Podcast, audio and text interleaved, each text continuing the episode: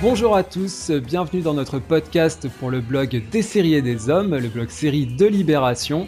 On se retrouve pour discuter de séries et plus précisément aujourd'hui d'un article qui est paru sur le site Causeur et qui s'appelle, je cite, Série de points déconstruction d'une vaste fumisterie avec en sous-titre infantilisante, superficielle, segmentante, point de suspension. Donc voilà un titre un petit peu accrocheur et provoque. On va pouvoir en discuter euh, justement avec euh, son auteur. Je précise avant que cet article est paru le, 29 mai, donc c'est tout récent. Et voilà, je souhaitais euh, en discuter avec son auteur justement pour voir et avoir un, contrepoint, un autre son de cloche sur les séries euh, bah, qu'on dissèque et qu'on analyse en profondeur dans ce, dans ce podcast. Alors pour discuter de tout ça, bah, j'ai justement proposé à son auteur euh, de, me rejoindre dans ce podcast et je le remercie déjà d'accepter cette invitation. C'est Marc Obregon. Bonjour Marc et bienvenue dans ce podcast qu'on attaque tout de suite.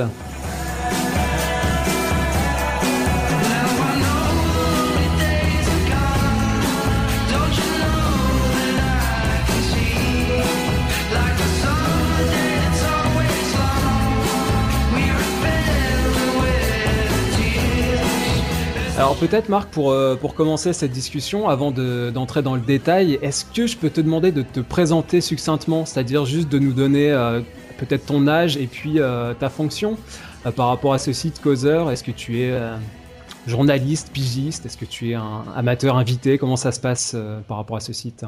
J'ai aucune fonction dans Causeur en fait. À la base, moi je suis monteur vidéo, j'ai fait des études de cinéma, mais il y, y a un petit bout de temps, j'ai 35 ans. Et euh, j'écris pour moi principalement, pour, pour m'amuser. Je partage avec euh, mes amis sur, sur Facebook. Et donc j'avais écrit un article sur les séries et c'est un ami qui m'a dit tu dois le proposer à, à Causeur, ça pourrait, ça pourrait t'intéresser. Ce que j'ai fait et l'article a été, euh, a, été, euh, a été donc publié sans, sans aucune censure. Je tiens à dire qu'ils m'ont juste imposé le titre. Moi je trouve le titre un, peu provoque justement, mais euh, moi, moi, je voulais un titre un peu plus je voulais appeler domotique du vide, ce qui était, peut-être pas mieux, tu me diras, mais voilà, ils m'ont imposé seulement le titre, pour le reste, j'avais une totale liberté d'expression. et voilà. Et donc cet article a fait pas mal de bruit apparemment, parce qu'il y a eu beaucoup de commentaires. Je me suis pris une vraie, une vraie volée de bois vert, et je pensais pas du tout qu'il y aurait autant de, euh, ouais, enfin que, que ça titillerait autant les gens en fait? J'ai vraiment eu des insultes à dominem, des, enfin, pour un sujet qui me paraît moi tout assez léger, mais euh, voilà, bon. Ouais. Après, effectivement, euh, bah, c'est aussi pour ça que, que je te proposais cette, cette discussion, parce qu'effectivement, euh, l'intérêt, c'est aussi de pouvoir, pouvoir discuter, échanger, même si on n'est pas d'accord. Et, et, je le disais, c'est vrai que dans ce podcast, bah, on a une vision qui est plutôt pro-série, évidemment, mais sans, sans imposer quoi que ce soit. Et j'imagine tout à fait que des gens puissent euh, euh, trouver ça lourd, euh, ne pas ne pas apprécier, mm. mais d'autres d'autres types de, de, formes. Évidemment, tout le monde n'aime pas les séries, tout le monde n'aime pas les films, ou tout le monde n'aime pas le sport ou d'autres mm. d'autres disciplines. Tous les goûts sont dans la nature. Donc voilà, l'intérêt c'était de, de, pouvoir discuter. Euh, effectivement, en plus, le, je, je, vois sur le site Causeur que la, la, la punchline, en quelque sorte, c'est surtout si vous n'êtes pas d'accord. Donc, bah voilà, il y a aussi, j'imagine, dans ce site une, une, propension à susciter le débat et à, discuter, d'autant plus si on n'est pas d'accord. Bon, après, c'est vrai que Internet fait aussi que les réactions sont, euh, sont très épidermiques et. Euh, c'est sûr que les, gens se, se permettent des choses qu'ils ne pourraient pas dire IRL bien souvent, mais bon. Alors justement, peut-être ce, ce, ce, titre, pour commencer par là, euh, c'est vrai qu'il est, il est très provoque. Et donc forcément, euh, j'ai envie de dire, la, la, provoque appelle aussi la réaction euh, assez épidermique. Parce que quand on parle d'une vaste fumisterie, Évidemment, là, il y a un côté un petit peu rentre dedans. Euh, toi qui aimes les séries, je vais t'expliquer que ce que ce que tu aimes finalement, c'est de la fumisterie. Donc il y a un côté un peu un peu provoque. Donc forcément, ça, ça suscite de la réaction. Ça, c'est normal. Et je reconnais que tout l'article est un peu provoque. Il y avait, il y avait volonté aussi, il y avait une volonté aussi de, briser un peu ce consensus et euh, peut-être un, peu aussi une sorte de snobisme affiché. Voilà, enfin, il y, avait aussi de l'humour, je pense, qui n'est pas forcément très perçu dans, dans l'article, mais l'article avait aussi un côté un peu humour. Quoi. Dès le début, je parle de mm. fin du monde c'est évident je ne le pense pas. C'est il y avait aussi un côté, voilà, une sorte d'humour un peu à froid qui n'a pas forcément été bien saisi. Même si tout ce que je dis, je le pense en l'occurrence. Hein, mais voilà, je pense qu'il faut aussi euh, relativiser un peu par rapport au sujet même. Quoi. Ouais, c'est vrai que la, le côté euh, second degré ou ironique, voilà, passe pas forcément à l'écrit. C'est pas évident à mm. maîtriser, ça, effectivement, de faire passer cet humour dans son propos. Donc tu parles également, euh, bah, je te cite, d'Occident postmoderne allaité par de bien curieuses mamelles sur les ruines du monde patriarcal. ou de confiscation de la vie. Donc là, évidemment, on est dans de la formule. je parlais de punchline. Il y a un côté un peu, voilà, il y, a, de la formule. il, y a, aussi de la provoque dans tout ça. Oui. Oui, en fait, en fait c'est mieux d'accord d'un constat. C'est ça qu'à la base, moi, je suis vraiment de l'archétype de, de l'enfant et d'adolescent qui a été justement élevé par ce qu'on appelle une sous-culture. Moi, j'étais vraiment l'enfant plongé dans, des bouquins de SF, de fantasy, dans des bandes dessinées constamment, et euh, que, j'ai peu à peu euh, été amené à quitter avec des éléments aussi simples que la, je sais pas, la perte de mon pucelage, ce genre de choses. Et du coup, euh, je me suis rendu compte qu'en revanche, le monde autour de moi, là, où moi, je, peu à peu, je m'en éloignais, le monde autour de moi, en fait, au contraire, se cristallisait autour de, ces éléments, de ces sous-cultures. Et donc, euh, non seulement je me suis senti un peu spolié dans mes, goûts, puisque finalement, euh, moi, quand je parlais de Lovecraft à, quelqu'un quand, j'avais 15 ans, on me regardait avec des yeux ronds. Maintenant, Lovecraft, tout le monde connaît, Cthulhu, etc. Donc, ça me semble plutôt, normal et plutôt bon, je dirais. C'est quasiment mathématique, en fait. La génération des années 80 est venue au pouvoir, donc sa culture est dominante c'est presque logique en fait. Mais malgré tout, il y avait, quand même pour moi un, truc que j'arrivais pas trop à, digérer, si je puis dire, c'est la façon dont, en fait cette, euh, sous-culture euh, permet aussi, dispense aussi à notre génération euh, d'évoluer, j'ai l'impression, et de et cristallise un peu son, bah, son, son, envie de, rester enfant. Quoi. C'est le syndrome Peter Pan, en fait, bêtement, que je, dénonce un peu. Quoi.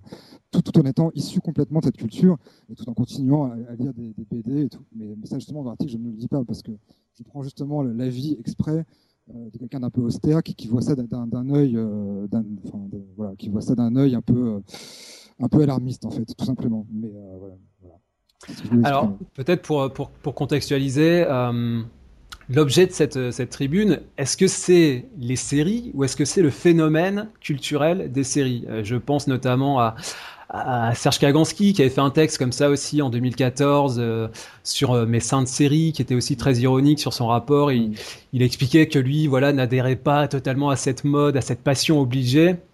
Euh, et que du coup on pouvait le taxer d'anormalité, d'autisme, de ringardisme, hein, je cite, mm. d'aveuglement, de bêtise, d'antimodernité, de déviance suspecte. Donc lui euh, expliquait que voilà, il n'était pas dans cette tendance et que du coup on avait justement on avait tendance à le stigmatiser, qu'il se reconnaissait pas dans dans ce, dans ce, dans ce phénomène. Donc, est-ce que ton texte porte sur les séries en tant que telles, comme on peut parler du 7e art, de, mm. euh, donc du cinéma, de la bande dessinée, du jeu vidéo, etc. Ou est-ce que ça porte sur le phénomène qu'il y a autour, c'est-à-dire cette amplification, cette résonance qui fait qu'on parle des séries bah, et, que ça prend une ampleur qui peut-être les dépasse? Je pense avoir essayé de, de, parler, de, parler, des deux choses en fait. C'est-à-dire d'un côté du phénomène série, c'est-à-dire d'un côté, euh, c'est vrai qu'il y avait un côté un peu épidémique de ma part, face à ce consensus complet, c'est-à-dire que tu prends n'importe quelle classe sociale, ils vont tous adorer les mêmes séries. Je trouvais ça, je trouvais ça assez troublant et assez étrange, et surtout la façon dont, c'était devenu presque euh, obligatoire. Je veux dire, chaque chaque lundi soir, enfin chaque euh, euh, les gens se réunissent pour regarder Game of Thrones, etc. Il y avait quelque chose là-dedans qui me dérangeait, que je trouvais très une sorte de culture de masse et, qui me semblait dérangeante, tout bêtement. Et d'un côté, j'essaie aussi d'analyser la série euh, de, plutôt de, façon, on va dire, euh, esthétique, c'est-à-dire, euh, et j'ai voulu essayer de la, comparer justement au cinéma, à, ce qui moi me plaisait en, tant que cinéphile, et ce que je ne trouvais pas justement dans la série. Voilà. Donc j'essayais, je pense, d'être sur les deux fronts, je pense. Alors, on va, on va revenir sur le, la comparaison au cinéma, évidemment. Euh, avant ça, euh, peut-être alors un, point de terminologie. Tu dis, euh, je cite, la série autrefois nommée feuilleton, terme qui rend davantage justice à sa nature originelle de divertissement semi-indigent. alors pour moi, la série n'a pas été autrefois nommée feuilleton. on a parlé en France de dramatique, mmh. par exemple, c'était un terme qui revenait beaucoup. Aux USA, on parle de TV show, de TV series, avec ils ont, euh, les anglo-saxons font une distinction notamment entre les serialized dramas et puis les épisodiques dramas, donc les, les séries plutôt feuilletonnantes ou les séries plutôt épisodiques, un type euh, les experts euh, et autres. Euh, mais le feuilleton, c'est une forme de série, c'est ça dérive du soap opéra, mm. c'est une forme de série au même titre que la sitcom, hein, qui est aussi mm. un des genres euh, séminaux de, de, la série, hein, les I Love Lucy, etc. donc pour moi, qui est dérivé aussi de, de, de ces grands romans feuilletonnés justement du, euh, du 19e siècle, comme, comme, Le Mystère de Paris, ce genre de choses, qui, étaient des, romans, euh, euh, on va dire, picaresques, qui étaient, qui étaient justement divisés en épisodes. Quoi. Donc effectivement, il y a une différence, hein. tu as entièrement raison là-dessus. Oui.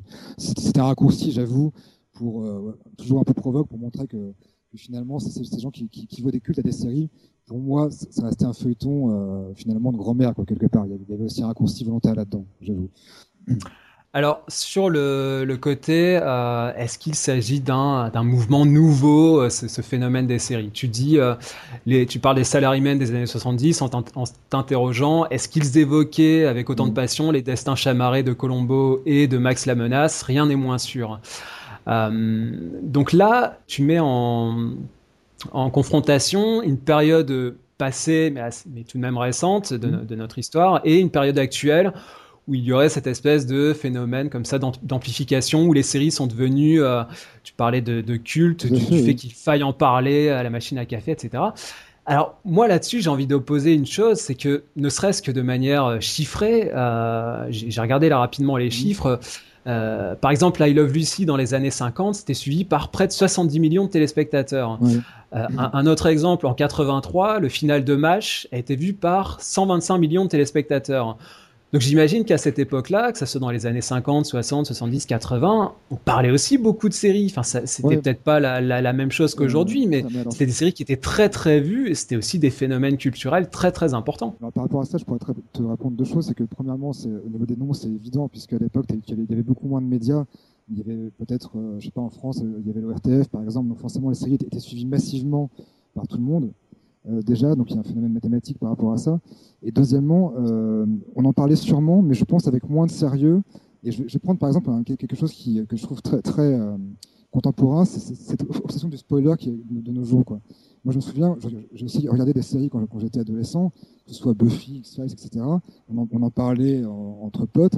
Et si, jamais, l'un de nous avait le truc oui danse de, dire à la fin, on s'en foutait. Aujourd'hui, euh, la série a, perdu de sa légèreté et, du coup il y a un sérieux, il y a comme une chape de plomb sur la série. Et je, vois des, amis, hein, des collègues qui, euh, qui se mettent des balises anti-spoilers sur, sur leurs réseaux sociaux, etc. Et je trouve ça dingue parce que finalement, je veux dire, c'est pas si important que ça. Euh, je veux en, fait, on, dirait que, la, série a tellement confisqué nos vies qu'on ne peut plus supporter euh, que la fiction soit, dénaturée en fait, euh, à la base, ce, n'est qu'une fiction, ce n'est qu'un divertissement qui fait passer le temps.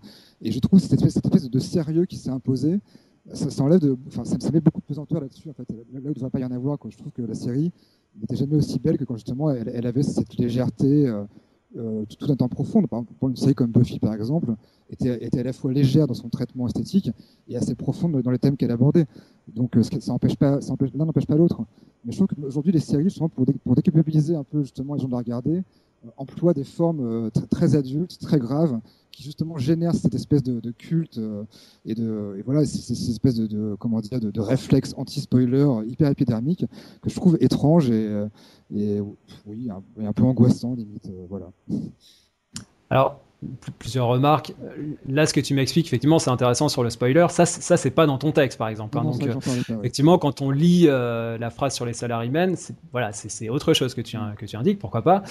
après, tu parles de déculpabiliser. Moi, je, ça, je, je comprends pas très bien cette notion. En quoi il faudrait se déculpabiliser de regarder, euh, de regarder telle ou telle série Quel est le, le rapport avec la culpabilité? Alors, bah, ça, en fait, c'est toujours ce, que je voulais exprimer par, rapport au fait qu'on qu est un peu dans un monde qui est infantilisé. C'est que les séries, ça, reste malgré tout, euh, ça, appartient à une sous-culture, tout, comme les comics, par exemple. Et aujourd'hui, par exemple, dans les comics, euh, on, veut nous faire croire que Batman peut être l'objet de, de, films adultes et sombres. Euh, moi, je trouve personnellement que Nolan s'est planté avec ça, parce que justement, il y a une impossibilité à, rendre un type de visage chauve-souris adulte et sombre.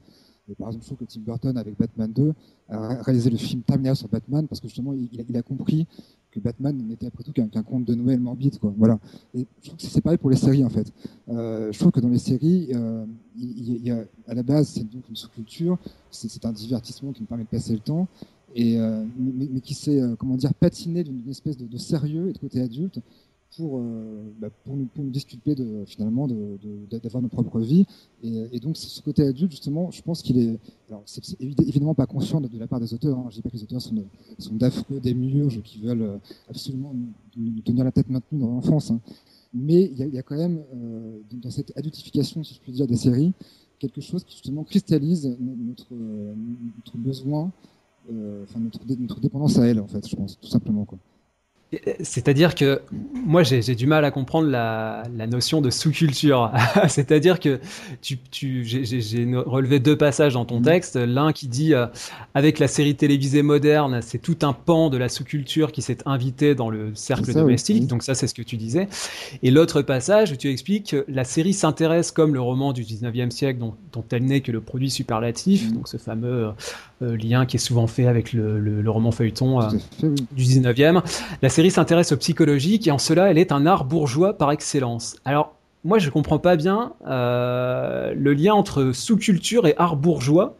Là, il y a quelque chose qui me paraît un peu antinomique. Comment ça peut être un art bourgeois et en même temps une sous-culture, la série télé Justement, en fait, c'est là tout, le point des années 80, c'est qu'en fait, je, je pense qu'à la base, la sous-culture était justement anti-bourgeoise.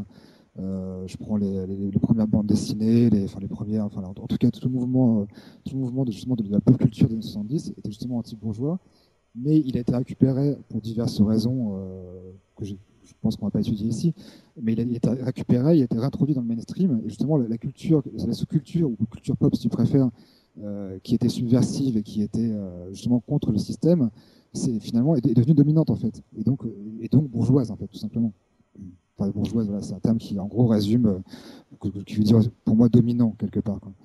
Ouais, parce que effectivement, mainstream euh, dominant, je comprends mieux parce que moi bourgeois, je sais pas ce que c'est. C'est-à-dire que euh, un bourgeois, enfin c'est vrai que c'est un, vocabulaire qu'on utilisait notamment bah, dans, dans, dans, la critique du cinéma impressionniste hein, dans les années 20. Il y avait énormément cette cette opposition entre le théâtre, la littérature, les arts, les grands arts, les arts nobles, et mm. puis le cinéma qui était un un art euh, qui n'était pas un art à l'époque, enfin pas considéré comme tel, qui venait des baraques foraines, etc. Mais bon, ça a évolué.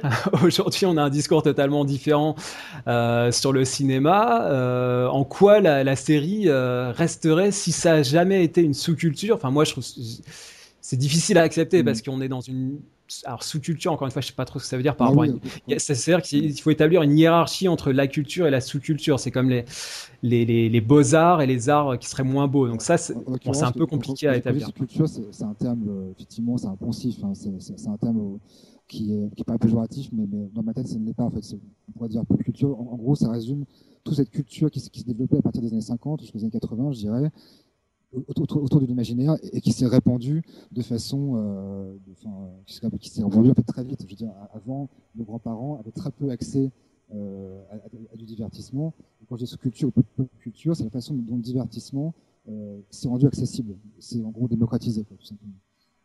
Mais du coup, est-ce que c'est pas antinomique? C'est pop culture, il y a un côté effectivement pop, donc très très euh, populaire et, et, accessible. Sous culture, il y a un côté beaucoup plus euh, de niche, beaucoup plus caché, beaucoup plus. Euh, euh on parle de, de, comics qui se lisent sous le manteau. Donc, est-ce que c'est pas antinomique aussi tout ça finalement? Le, La sous-culture, c'est quelque chose qui qui n'a pas vraiment accès à, la lumière, qui est un petit peu tapis dans l'ombre et qui ensuite veut accéder à cette lumière. Donc, c'est un petit peu antinomique tout ça, non? Je pense que justement, ça s'est défini plusieurs étapes de, de, de, de l'évolution de cette culture. C'est qu'à la base c'était une culture marginale, donc une sous-culture. Ensuite, elle est devenue pop, puisqu'elle s'est, montrée à la lumière, elle a été récupérée par les, par les, par les artistes, par les, par, les, par les mouvements de mode, etc.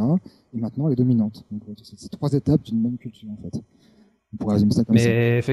Mais du coup, si, si, si on parle du, du, début de la série, je reviens sur les années 50, mhm. on, on est au début de la pas de la télévision parce qu'elle a été inventée bien, bien avant, mais en tout cas on est au début des séries télévisées. Euh, I Love Lucy qui est suivi par 70 millions de téléspectateurs, c'est pas c'est pas anodin, c'est pas une sous-culture au sens où euh, c'est très très vu. Peut-être qu'en France on en, a, on en, a, une vision différente. C'est pour ça que je pense que pour moi, un, un, si je peux me permettre, un axe qui manque vraiment à ton mhm. texte, c'est cette, euh, cette dissociation entre la perception française et la consommation française de la série et tout ce qu'il y a autour. Parce que moi, pour avoir étudié beaucoup ce qui se fait autour, et notamment euh, dans les, la télévision anglo-saxonne, mhm. Le phénomène est totalement différent. Et c'est vrai qu'aujourd'hui, on a l'impression parfois de, de, découvrir la série, de découvrir euh, le phénomène et l'ampleur que ça prend. Bon, on peut rappeler que ça fait quand même un moment qu'on a eu urgence euh, sur la 2 et, les experts sur la 1, donc c'est quand même pas tout à fait nouveau, mais c'est vrai que c'est on n'a pas le même rapport que les Américains à, la série télévisée. Euh, donc ça, ça, ça, joue aussi sur la perception. Alors, une autre notion que tu abordes aussi, qui me, bah, qui, qui, me frappe beaucoup, et je pense que beaucoup de tes lecteurs ont pas forcément apprécié ce terme, c'est le terme d'infantilisation. Ça, c'est quand même intéressant parce que bon, on, moi je, le vois dans mes, dans mes, bah, notamment par le blog, mais dans mes relations aussi. On regarde des séries, on regarde des films. Enfin, moi, je, je, fais pas de. On va revenir hein, sur ce rapport au cinéma. Moi, je fais pas de, de fraction, de distinction entre euh, entre films et, séries, mais pourquoi pas. Mais en tout cas. Euh, en, quoi euh, le fait de regarder des séries plus ou moins régulièrement, avec plus ou moins de passion, en s'y investissant, en en parlant à la machine à café, en quoi ça infantilise le public de ces, de ces programmes, en quoi on, tu parlais du syndrome de Peter Pan, en quoi ça empêche de grandir, de regarder des séries et d'en discuter sérieusement? Empêche de grandir, je, ne sais pas vraiment. En, tout cas, ce qui me semble, ce qui me pose problème. Ou alors ça ramène à l'enfance, c'est ça que tu veux dire par l'infantilisation, c'est que ça ramène. Ça ramène à l'enfance, c'est que, que, ça en fait ça, fait stagner, je pense, dans, une sorte d'état qui est, qui est très postmoderne, qui en fait euh, l'état, je dirais, où nous ne sommes plus que, que, que, des périphériques, en fait, que des espèces d'objets consommants.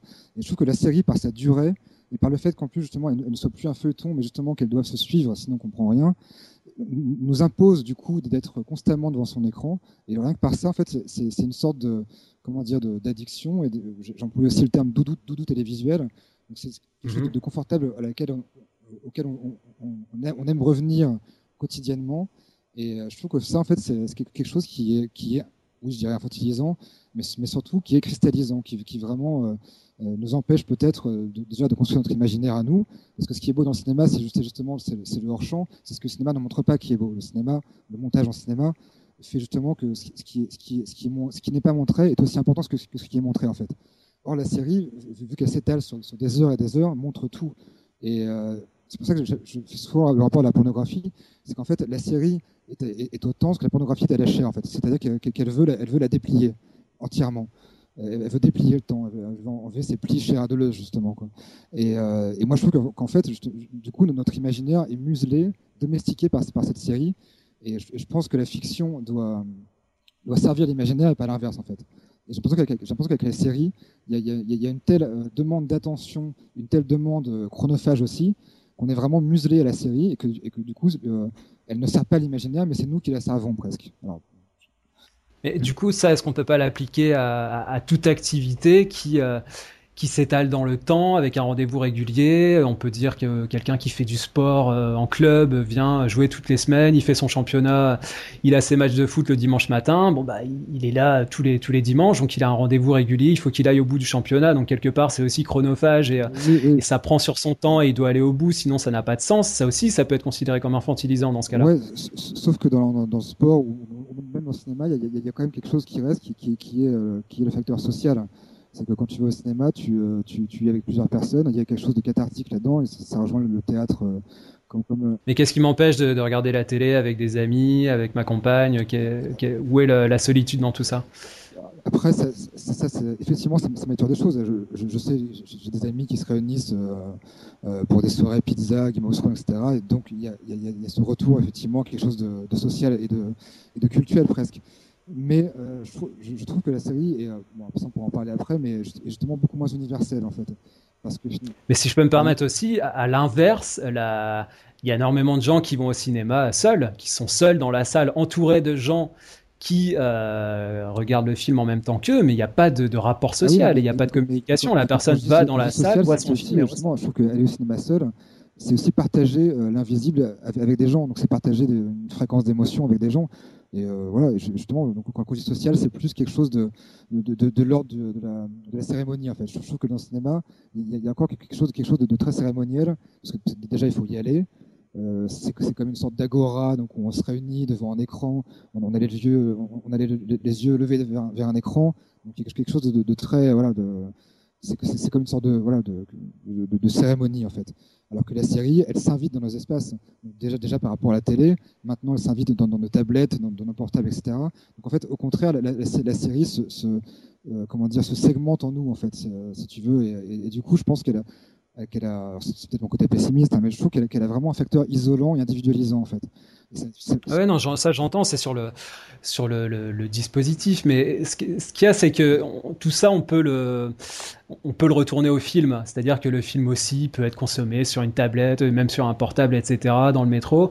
Euh, la série, on a un festival comme Série Mania qui permet de voir des séries sur grand écran. Enfin voilà, tout, tout, tout ça finalement, c'est du dispositif de, de, de visionnage et de consommation, mais ça pour moi, il n'y a pas une forme qui est le cinéma avec le une forme de consommation et la série qui, elle, se consomme de manière isolée et solitaire. C'est pas si simple que ça. sauf que justement, dans ton exemple, euh, je, ne pense pas justement que, le cinéma puisse être consommable, par exemple, sur portable ou sur tablette, puisque, ça, puisque sa forme même, euh, je pense, euh, l'en dispense, puisqu'en fait, je pense qu'une série est justement faite pour être une, série, on, on, peut la regarder sans, sans avoir trop d'attention. Un film, vu, vu qu'il dure une heure et demie ou deux heures, euh, tu peux pas te permettre, si tu veux, de, de, de rater un plan, euh, pas parce que ton portable déconne. Enfin, tu vois ce que je veux dire? Je pense que le cinéma, enfin voilà, par sa forme même, par sa forme courte, euh, symbolique et dense, euh, et, et, assez peu justement soluble dans, le, dans, dans la comment dire, dans une consommation. comme ça, la va vite sur une tablette. Quoi. Enfin, c'est mon avis. Mhm. Je pense que la série, justement, ouais, non, la, la, série, par, sa durée allongée, est faite pour avoir une, une, attention plus ou moins distraite. Voilà, je pense qu'on peut très bien perdre 5 minutes de Game of Thrones on va quand même comprendre le, tu vois, on va quand même comprendre ce qui se passe.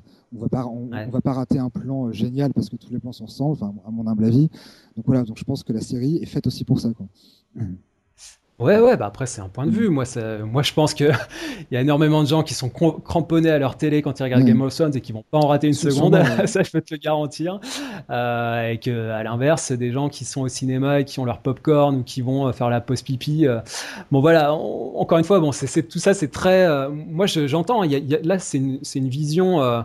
Que, que, moi je peux, je peux, je peux entendre et sur le dispositif effectivement. Moi, je suis aussi plutôt favorable au, dispositif de la salle hein, de cinéma que je trouve euh, effectivement on a, on a le regard euh, levé vers l'écran, euh, le, rapport à, l'autre aussi dans la salle, le fait du cérémonial, etc. Moi, je, tout ça effectivement, je le, je le partage. Mais si tu veux, je pense que tout ça, ça peut se, ça peut se coupler à, à une consommation de séries qui ne rentre pas dans un excès inverse qui soit celui de quelque chose de du, du téléspectateur euh, seul, mm. ou même plus téléspectateur, mais spectateur seul face à sa tablette ou euh, complètement isolé et désocialisé. Mm. Enfin voilà, moi je, je pense qu'on peut faire les deux. Euh, mais bon, on, va, on va rediscuter du cinéma après. Euh, Peut-être du coup sur, le, sur le, la question du temps, c'est quelque chose que tu abordes aussi, le, le, temps et la responsabilité. Tu parles de de, je cite, de culte chronophage phagocytant les postes cafés, mmh. euh, et également d'une tentative de confiscation de la vie du quotidien. Donc ça, c'est aussi des termes qui reviennent beaucoup dans, dans, ce texte, à savoir cette impression, moi, que, que j'ai en te lisant, que le, la, la, série, euh, si je la regarde, elle me bouffe mon temps et euh, elle phagocyte mes, mes, autres activités ou mon temps de pensée. Elle, c'est comme si elle avait une espèce d'emprise sur moi qui ferait que je pourrais pas y échapper, une espèce d'addiction. On parle de, de binge watching, enfin ces expressions à la con là, euh, d'addiction aux séries, toutes ces toutes ces bêtises, tous ces éléments de langage. Est-ce que là finalement ce que tu dénonces, c'est pas justement plutôt ces éléments de langage et cette cette dialectique là un petit peu un petit peu idiote? Que la, la, la consommation réelle. Parce qu'encore une fois, des, moi je connais plein de gens et j'en discute autour de moi qui regardent des séries, ils sont pas euh, dépendants de la série, ça phagocyte pas leur vie familiale, leur vie privée, leurs autres activités. Ils peuvent regarder des séries de manière responsable, ça, non ça, ça, Pour moi, c'est un mystère parce que moi, j'ai des, des, amis qui me, qui me disent, qui me disent suivre cinq ou séries à la fois. Je, je comprends pas où ils trouvent le, je comprends pas où ils trouvent le temps. Franchement, c'est un, un, vrai mystère pour moi d'une part, bon, admettons. Et deuxièmement, en fait, euh, par, rapport à, par, rapport à, cette confiscation de la vie, c'est sûr qu'en fait, ce qui m'a toujours étonné, par, je peux prendre un, exemple comme Breaking Bad. Moi, j'ai adoré le pilote. J'ai vraiment trouvé que c'était euh, c'était génial. Ça, aurait pu être, un, long métrage. Euh, ça m'aurait plu. Du, coup, j'ai voulu voir la suite. Et ça m'a perdu au, bout de quatre épisodes parce que je me suis dit, mais j'ai aucune envie de, me taper 70 heures d'un type dans un bled texan qui fait de la chimie. En fait, le, problème, c'est que pour moi, la, série, en fait, s'intéresse à créer un univers. Euh, donc après, on, est addict ou pas, mais du, coup, en fait, sa, durée est telle qu'on ne peut que, caler son, propre mode de vie sur euh, et, surtout son, imaginaire sur sur sur elle en fait. Et, ce que je trouve beau dans, le cinéma, c'est qu'un film ça dure deux heures. Ensuite, si, le film est bon, tu, peux rêver, tu peux rêvasser dessus. Parce que justement, le, comment dire, le cinéma, c'est une suite d'angle mort, c'est une suite de hors-champ. Donc toute ton imagination s'introduit dans, ce hors-champ et euh, fait une sorte d'émulsion. Et donc tu, peux, tu peux rêvasser dessus, tu peux, euh, le film t'accompagne. Or, la, la, série, en fait, s'accompagne par elle-même. Et du coup, elle supprime le, elle supprime le propre rêvassement qu'elle aurait pu engendrer. Je sais pas si tu vois ce que je veux dire.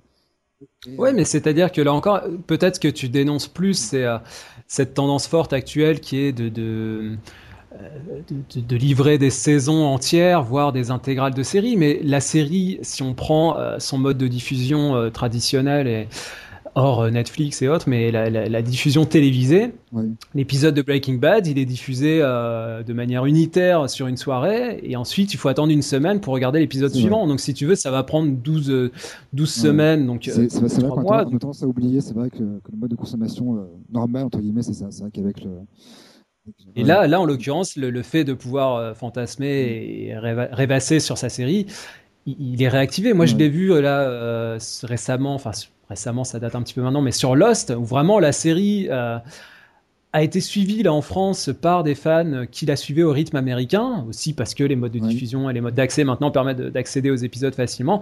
Et la série, donc euh, l'épisode était regardé, c'est ce qui se passe là pour Game of Thrones. Et ensuite, ça discutait, il y avait des théories, les gens fantasmaient justement sur la série, donc ça déclenchait tout un imaginaire avec beaucoup de, choses inintéressantes, mais aussi des gens très très pointus qui avaient des, des théories aussi très intéressantes et qui ensuite attendait cet épisode suivant euh, et, finalement cet imaginaire-là il était déclenché. Donc peut-être toi ce que tu dénonces c'est plus le fait que les gens vont se cloîtrer chez eux et regarder, euh, euh je sais pas, l'intégrale de Breaking Bad en un week-end. Enfin, c'est, mais là, encore une fois, on, est dans une question de responsabilité. Si ces gens-là se mettent dans des, attitudes un petit peu extrêmes, c'est, aussi euh, eux qui en décident. Toi, tu l'expliques que tu as pas voulu euh, estimé que, ça, que Breaking Bad, ça te prendrait trop de temps et que c'était trop, euh, trop impliquant par rapport à ce que tu étais prêt à lui accorder. et du coup, de ton propre chef, tu as décidé de ne pas t'engager dedans. Donc, euh, toi, toi, ta responsabilité, tu l'as prise pour euh, ne pas t'engager dans cette série. Donc,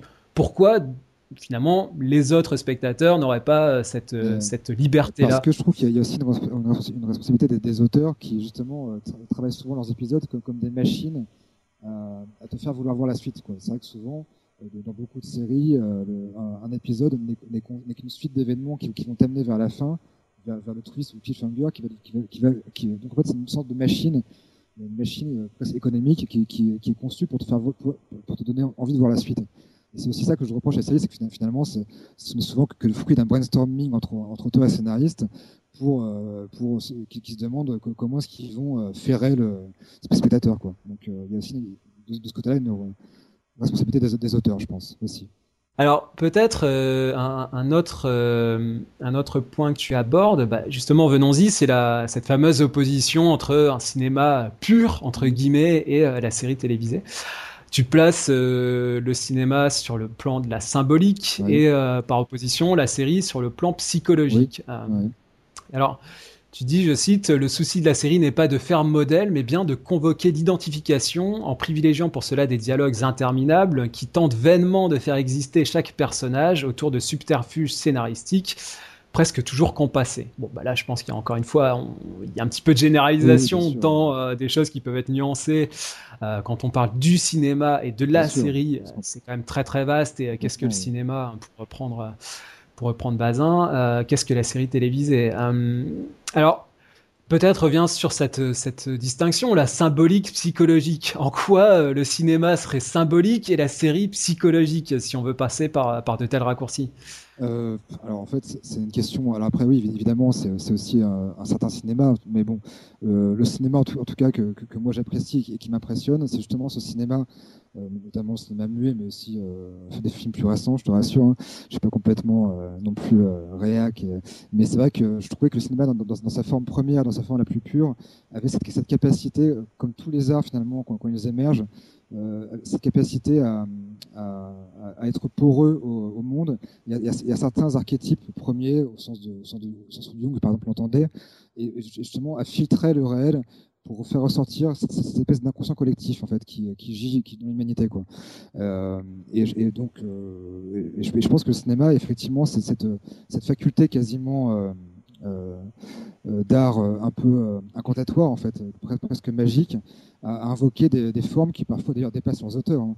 que ce soit Hitchcock, Kubrick ou, d'autres, je pense que parfois les auteurs eux-mêmes ne savent pas vraiment ce qu'ils font, mais que le film, par sa forme même, fait émerger des, une sorte d'inconscient collectif ou d'inconscient premier.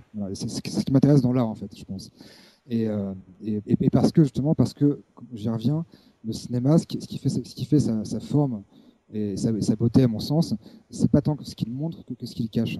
Euh, je prends l'exemple euh, ultra connu et ressassé de, Rosemary's Baby, avec ce fameux plan mhm. sur, le, sur, le, sur, le, sur, le, bébé démon à la fin, que tout le monde pense avoir vu, et que tout le monde peut même te décrire, alors qu'en fait, quand tu vois le film, ce plan n'existe pas. Et, et, là, pour moi, c'est vraiment la France du cinéma. C'est en fait, c'est d'évoquer les choses, voire, voire, de les invoquer presque au sens magique. Et, euh, et, et, ça, la, série ne peut pas le faire. Ça. Bah, en tout cas, euh, de par sa durée et, de par sa volonté de, de, tout expliquer, de tout montrer et de, tout faire durer surtout, parce qu'elle elle, elle a quand même une, une, nécessité justement, à, tout comme le roman, euh, le, mec était un peu payé à la ligne, comme euh, Victor Hugo, etc. Elle a une volonté de, digresser et de, déplier le temps au maximum. Donc du coup, la série, non, la, série n'a quasiment pas d'ellipse, quasiment pas de hors-champ. La, série montre tout, et, même, à mon sens, beaucoup trop. Parce que du coup, euh, on, en vient à, avoir, des choses qui, finalement ont, peu d'intérêt, en fait. Et, je pense que justement, le, cinéma est beau par son montage, par ce pouvoir évocatoire euh, ou invocatoire, et qui, permet de, faire, de, générer dans, l'esprit des, images premières et quasiment alchimiques, en fait. Alors, ce qui est, ce qui est difficile à, entendre pour quelqu'un comme moi, c'est que tu, compares en fait euh, un cinéma, euh, notamment, donc euh, notamment un cinéma, on va dire muet ou cinéma moderne avec Hitchcock. Enfin, il y a différentes, différents types de cinéma, mais un cinéma plutôt, enfin, Hitchcock c'est encore compliqué. J'allais dire plutôt d'auteur. Mm. et de niche, mais Hitchcock, c'est pas du tout du cinéma de niche, hein, c'est du cinéma très populaire, qui a fait beaucoup d'entrées mais en tout cas une certaine forme de cinéma hein, qui est pas le cinéma mainstream parce que euh, je veux dire les années 30 c'est aussi euh, c'est aussi King Kong euh, c'est aussi Frankenstein c'est les films Universal c'est les films de monstres c'est les films à grand spectacle etc Bref, et une certaine forme de série, mais quelle série? Si c'est de la série écrite au kilomètre, où effectivement il faut tout expliquer, tout montrer, ça, c'est une forme de série euh, qui déjà a évolué parce que euh, on est passé de plus de 30 épisodes par saison à maintenant euh, une vingtaine. Enfin, on voit qu'il y a une certaine réduction et un certain amincissement du, volume d'épisodes par saison. Ça, c'est une chose. Et puis, on a des séries, par exemple les séries anglaises qui font 6 épisodes. Donc, c'est finalement c'est très court. Des, saisons qui vont faire. Je suis fan d'Utopia justement. Qui, voilà, bah, par exemple, c'est un Vraiment, euh, palpitante. C'est que j'ai que j'ai fini d'ailleurs, mais euh, parce qu'elle est courte aussi. Elle est, elle est, courte, mais par exemple, on, prenait Breaking Bad. Bon, bah voilà, c'est une série qui est un peu intermédiaire. Une saison va faire 12 ou 13 épisodes, donc ça va faire euh, une dizaine d'heures, mm. quoi. Donc c'est effectivement plus long qu'un film, plus long que, on va dire que ça équivaut à 3-4 films en longueur.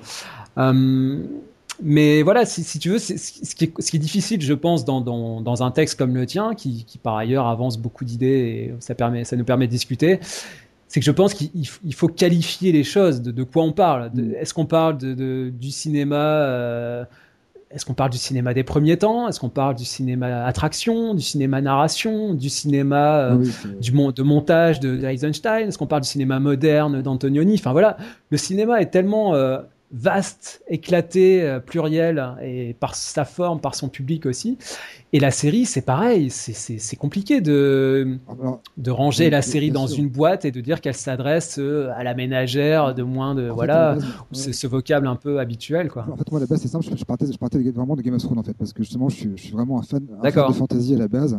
du coup, je, me suis forcé à regarder Game of Thrones sur, le conseil de beaucoup d'amis qui m'ont dit, mais euh, en, tant que fan de fantasy, tu devrais adorer, etc. Et je me suis en fait tellement royalement fait chier que je me suis dit, il y a, quand, même, un problème. en fait, c'est pour ça que moi, à la base, l'article était vraiment basé sur Game of Thrones. Et je trouvais en fait mhm. comme, comme étant presque de, de, de l'anti-fantasy, de, de l'anti-épique en fait. Ce qui m'a vraiment en fait euh, été, été la, la, source de, cette réflexion sur le fait que, que la série en fait euh, euh, montre tellement qu'en fait elle, elle, elle, se, elle se ruine, en tout cas Game of Thrones, en fait elle se ruine elle-même. Elle, se, en fait, elle, elle, mange son imaginaire elle-même, en fait. C'est ce qui m'a. D'accord. Bon, ça, on, va revenir sur, Game of Thrones. Peut-être pour continuer sur le, cinéma. Alors, tu as aussi une, euh, je pense, une rhétorique qui est un peu, euh, euh, classique, habituelle, on va dire. C'est celle du, du cinéma est mort, entre guillemets. C'est-à-dire que tu dis le cinéma actuel semble s'être abîmé dans un néant réifiant, et serait par des contingences commerciales toujours plus éreintantes. Euh, bon, là encore une fois, hein, si on parle de, déjà à l'époque d'Hitchcock, euh, le côté commercial euh, était très très présent. Il était dans un rapport industriel qui était très ambigu, euh, comme Preminger. Hein, mm. c'est des gens qui travaillaient à l'intérieur du système, donc euh, bon, c'est des rapports très complexes. Tu, tu, écris également, je cite, Voir l'aurore de Murnau, donc c'est 1927, mm. film somme après lequel il est bien difficile de produire quoi que ce soit d'autre. c'est évidemment une posture, en, l'occurrence. Oui, je te confirme. En, l'occurrence, pour, moi, le cinéma n'est pas mort. En fait, pour moi, le cinéma est la mort. En fait, le cinéma quelque part, c'est un art c'est un art de la mort. En fait, je, pense vraiment que, dans, l'histoire de l'art, euh, l'enregistrement en fait a, quelque part cristallisé certaines choses et, que le cinéma en, est, c'est presque, une sorte d'art morbide en fait. D'ailleurs, euh, souvent les, premiers films muets, ça s'intéressait avant tout euh, aux esprits, au, spectral, à l'enfer. Je, crois que le premier film de l'histoire du cinéma italien, c'est un film qui s'appelle Inferno. Donc le, cinéma avait, dès le départ, cette, propension par sa propre forme d'enregistrement euh, de, personnes qui peuvent mourir entre temps. Euh, donc une, forme, je dirais, euh, thératologique ou en tout, cas spectrale. Quoi. Et donc je pense que effectivement le cinéma était déjà une, forme de mort de l'art, ce que, ce, que, ce, que, je trouve éminemment beau forcément, et que le cinéma moderne, notamment, parlant, est, du coup est un art mort-vivant en fait, presque. Et, le cinéma d'aujourd'hui n'est même plus un art mort-vivant, puisqu'il puisqu'il est un art, je dirais, euh, de, métastase. Quoi. Quand, quand, tu vois ce que, ce que, ce que, sont devenus, devenus les blockbusters hollywoodiens, qui, qui n'arrivent même plus à raconter une histoire, par exemple, euh, c'est même pas de l'art de mort-vivant, c'est de l'art métastasique, en fait, moi, je trouve. Voilà. Euh, oui, bon après, effectivement, là, c'est encore une fois, là, entre ce qui est écrit et ce que tu m'expliques, entre un cinéma mort et un cinéma de la mort, c'est pas, c'est pas la même chose. Donc, effectivement, euh, moi, j'entends là ce que tu me dis. Après, attention aussi au rapport, un peu, au regard un peu rétrospectif. Le, le rapport que nous, on peut avoir au cinéma muet, que nous n'avons pas vécu mm. de, son, de son vivant, j'allais dire, on peut le ressentir quand moi, je vois, euh, je sais pas, je parlais d'I Love Lucy, The Honeymooners ou des, des séries, euh, des, des, des séries Dragnet ou des séries des premiers temps moi, ça me bouleverse aussi parce que là aussi, la mort est quelque part dans, dans ces dans ces, dans ces programmes. Il y a un network qui s'appelait Du Monde, par exemple, qui a disparu. Mhm. Il, y a, des, des, des, livres aussi là-dessus qui sont très intéressants sur les vestiges d'un network qui a, qui a complètement disparu, qui s'est. Euh, qu'on ne retrouve plus aujourd'hui. Donc tout ça, si tu veux, c'est un rapport un petit peu. Euh, je pense qu'il faut faire attention aussi à ce rapport nostalgique entre ce qui a existé, ce, qui, ce, que, ce que, nous, nous n'avons pas vécu, mais ce que nous retrouvons par les, le biais des archives. Euh, et du coup, cette mort, effectivement, sur pellicule que euh, on peut, on pouvait retrouver au cinéma avec cette. Euh, bah, cette, cette aussi euh, distinction entre le cinéma de Méliès, hein, le cinéma de la magie, des, etc., et le cinéma des Lumières, enfin cette, cette double identité initiale, initiale du cinéma, qu'on peut pour moi aussi retrouver euh, dans, dans, les séries. Mais là, encore une fois, il faut, je pense que pour ça, il faut étudier aussi le, la série euh, dans son histoire. Et je pense que ça, c'est passionnant à mm. faire. Hein. On a aussi beaucoup accès à de nombreuses archives. Alors, ce qui est intéressant en plus euh, avec les séries, c'est que même s'il y a une profusion de, de, de, production et que beaucoup de choses ne sont pas accessibles aujourd'hui, il y a aussi beaucoup, beaucoup d'œuvres qui, sont qui sont dans les archives, qui sont accessibles. Alors qu'effectivement, les les films muets, on sait que les, deux tiers de la production ont disparu entre temps et qu'il y a énormément de films qu'on ne verra jamais. Donc finalement, euh, il y a aussi tout un imaginaire du, cinéma qui ne s'est pas fait euh, ou qui ne, qu'on, ne verra plus. Alors que la série, si on veut la chercher, si on veut faire ce travail de, d'exploration, on peut, on peut le faire. Donc on peut aussi euh, faire revenir des fantômes à la vie. Donc il y a aussi ce, ce travail-là qui peut, qui peut, qui peut être fait. Euh, mais du coup, sur, ce, sur cette, cette rhétorique là dont je parlais, parce qu'effectivement, le cinéma est mort, c'est un petit peu un discours qu'on trouve euh, bah, déjà dans la critique impressionniste, hein, déjà dans les années 20. Hein. il y a des gens qui, euh, comme Deluc, etc., qui nous expliquaient que le, le cinéma était mort. On va le retrouver dans, chez des grands critiques. Hein, je pense à James Hedgie ou Pauline Kael chez les Américains, qui vont nous dire à chaque fois que le cinéma est mort. Alors c'est marrant parce que, euh, par exemple, Pauline Kael, elle nous explique que le cinéma est mort et puis elle découvre le nouvel Hollywood. Et puis là, elle se rend compte que, alors que les cahiers, eux, sont passés à côté, par exemple. Donc, elle, elle découvre un cinéma là qui est en train d'émerger, alors que euh, à ce moment même, elle nous explique qu'il est en train de mourir, qu'il est déjà mort. Donc voilà, est-ce que finalement, euh, pour, pour, pour synthétiser tout ça, est-ce que on n'a pas une, euh, un art, une forme artistique qui évolue, qui continue de, de produire, de vivre. Euh, moi, je sais pas, je, vais, je continue d'aller au cinéma régulièrement et de voir de mauvais films, mais aussi de très bons films. Par exemple, je sais pas, Maloute, là, récemment, de Dumont. Moi, je pense que c'est un film important qui va, qui va faire parler dans des, dans, dans peut-être dans plusieurs décennies. Donc, est-ce que finalement le, cinéma est mort? C'est pas une, fausse posture ou une espèce de posture un peu de la, de la nostalgie, mais qui, là pour le coup, il y a un petit côté réac quand même. Oui, non, mais ça, euh, complètement. Et encore une fois, j'assume, c'était un article qui était un peu à charge, qui était, qui était aussi un peu une sorte de, de, de, cri épidermique, voilà, suite, suite mais, mais oui, le cinéma est mort. Euh, c'est vrai que, que, moi, en fait, j'ai l'impression que le cinéma muet, par exemple, avait déjà en fait était tellement symbolique et tellement rattaché à un monde de la tradition entre guillemets euh, avec un grand T pour rappeler euh, René Guénon ou, euh, que, que, que, du coup euh, il, avait, il, avait, vraiment une force à, appeler à lui des, des archétypes, une, vraie mythologie humaniste. Et c'est vrai que quand je parle de l'aurore, pour moi c'est vrai que l'aurore c'est un film en fait où, il y a tout, tout bêtement en fait. C'est un film qui pourtant est à, à, presque 100 ans, mais c'est un film où en fait 1927, hein, on l'a dit. Ouais. et c'est vrai que pour moi, c'est quasiment dur de, de, faire du cinéma. En fait, alors évidemment, il y a heureusement des films que j'adore euh, et, même récents. mais c'est vrai que je, trouve peut-être de moins en moins de, plaisir aussi dans, le, cinéma récent. Et, euh, parce que justement, il, a, a peut-être une forme aussi qui est, peut-être moins euh, évocatrice, peut-être plus, plus, plus, soulignée, plus, plus pesante. Voilà. Parce que Céline a appelé la, la, pesanteur du monde moderne. Quoi. Et je la ressens aussi dans, mm. Dans, dans, le cinéma. Et dans la série Force-Souris, je trouve que dans la série, tout, tout est souligné à outrance. Tout est, euh, tout est euh, pour, pour qu'on comprenne, pour que. J'ai jamais de place à la suggestion. Au, voilà. c'est Après, c'est une sensation que j'ai. Je, je, dis pas que c'est vrai. Hein. C'est ouais, j'entends, j'entends, bien sûr. Voilà.